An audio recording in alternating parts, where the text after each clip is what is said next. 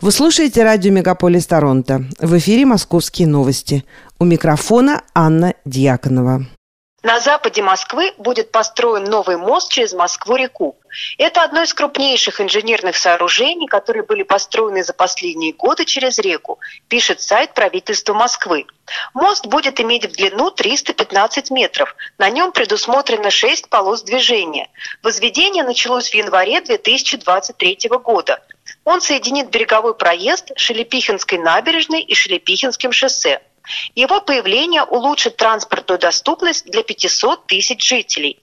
Всего в рамках проекта построят 2,1 километра дорог, включая мостовой переход, три эстакады и два съезда. Также предусмотрен 340-метровый разворотный съезд моста в сторону Шелепихинской набережной. Строительство нового моста планируется завершить до конца 2025 года.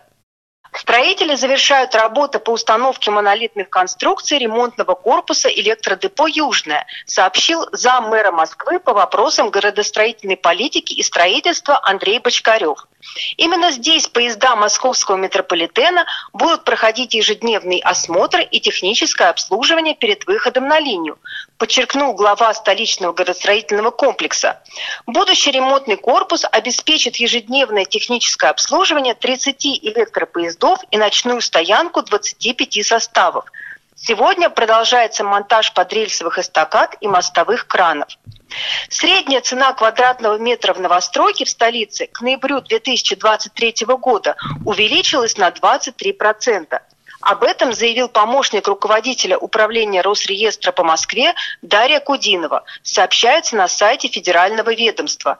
По словам Кудиновой, самый дорогой квадратный метр в прошлом месяце был в центральном, западном и южном административных округах. 656 тысяч, 464 тысячи и 423 тысячи рублей соответственно. В то же самое время доступное жилье по средней цене одного квадратного метра в столичных новостройках в прошлом месяце было в Новой Москве, Зеленоградском и Юго-Восточном административном округе.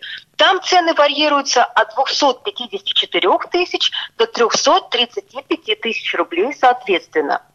В Москве задержали 36 участников преступной группы, которые зарабатывали на завышенных счетах в кафе для мужчин, знакомившихся в интернете с женщинами для свиданий, сообщила пресс-служба столичного управления Следственного комитета в телеграм-канале.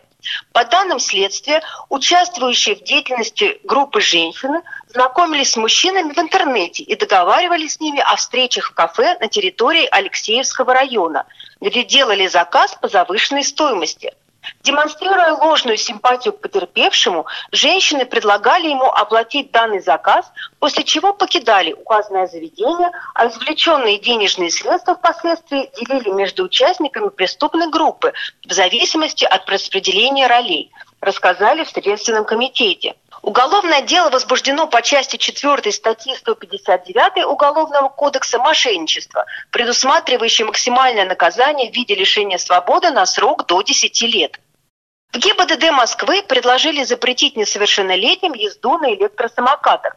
В ведомстве также предлагают ограничить скорость движения электросамокатов в столице до 20 км в час – в столице за 10 месяцев текущего года произошло около 300 ДТП на самокатах с участием несовершеннолетних, более 200 из которых в октябре. Погибли три человека. К средствам индивидуальной мобильности относятся электросамокаты, электроскейтборды, гироскутеры, сегвеи, моноколеса и иные аналогичные средства передвижения. Более 190 тысяч человек посетили выставку «Форум России» на ВДНХ в Москве в первый день ее работы, говорится в сообщении на сайте форума. Организаторы назвали количество посетителей рекордным. Выставка «Форум России» открылась на ВДНХ 4 ноября. Она будет идти до 12 апреля 2024 года. На выставке представлены достижения России в науке, культуре, промышленности, энергетике, строительстве и транспорте. Кроме того, свои экспозиции покажут все регионы страны, 21 министерство, 19 компаний и корпораций, а также общественные организации.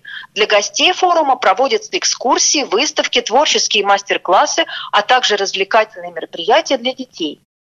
В России прибывшим мигрантам начнут проводить дактилоскопию и фотографирование, сообщила начальник Главного управления МВД по вопросам миграции Валентина Казакова, передает ТАСС. Казакова отметила, что пока эксперимент проведут только в Москве. Таким предложением выступили городские власти. Когда уже в каждом аэропорту московского авиаузла будут дактилоскопироваться, фотографироваться приезжие – и те перевертыши, как мы их называем, то есть лица, меняющие установочные данные, не смогут заехать на территорию России, заявила она. По словам Казаковой, после введения обязательной процедуры сбора отпечатков пальцев с помощью баз данных раскрыто свыше 2000 преступлений. В декабре 2021 года вступили в силу изменения в законодательство, в соответствии с которыми трудовые мигранты и иностранцы, въезжающие в страну на длительный срок, должны проходить обязательную дактилоскопию, фотографирование и медосмотр. Трудовые мигранты обязаны пройти процедуры в течение 30 дней, другие иностранцы в течение трех месяцев. Исключение сделаны для граждан Беларуси, детей младше 6 лет, должностных лиц международных организаций, владельцев дипломатических и служебных паспортов. Из приказа МВД следовало, что трудовые мигранты, которые прошли процедуру дактилоскопии, получают патенты на работу в форме карты с чипом, содержащим электронное изображение лица и отпечатки пальцев рук. В Москве пройдет 11-й международный фестиваль «Будущее джаза», художественным руководителем которого является народный артист России Игорь Бутман. Мероприятие пройдет 24 ноября на сцене концертного зала имени Чайковского. В этом году в фестивале будут принимать участие одни из самых перспективных представительниц российской молодежной джазовой сцены. Ежегодно, помимо своих собственных проектов, участники будущего джаза представляют на сцене концертного зала имени Чайковского уникальные музыкальные номера совместно с Игорем Бутманом и Московским джазовым оркестром. 25 и 26 ноября концерты участниц фестиваля пройдут в джаз-клубе на Таганке.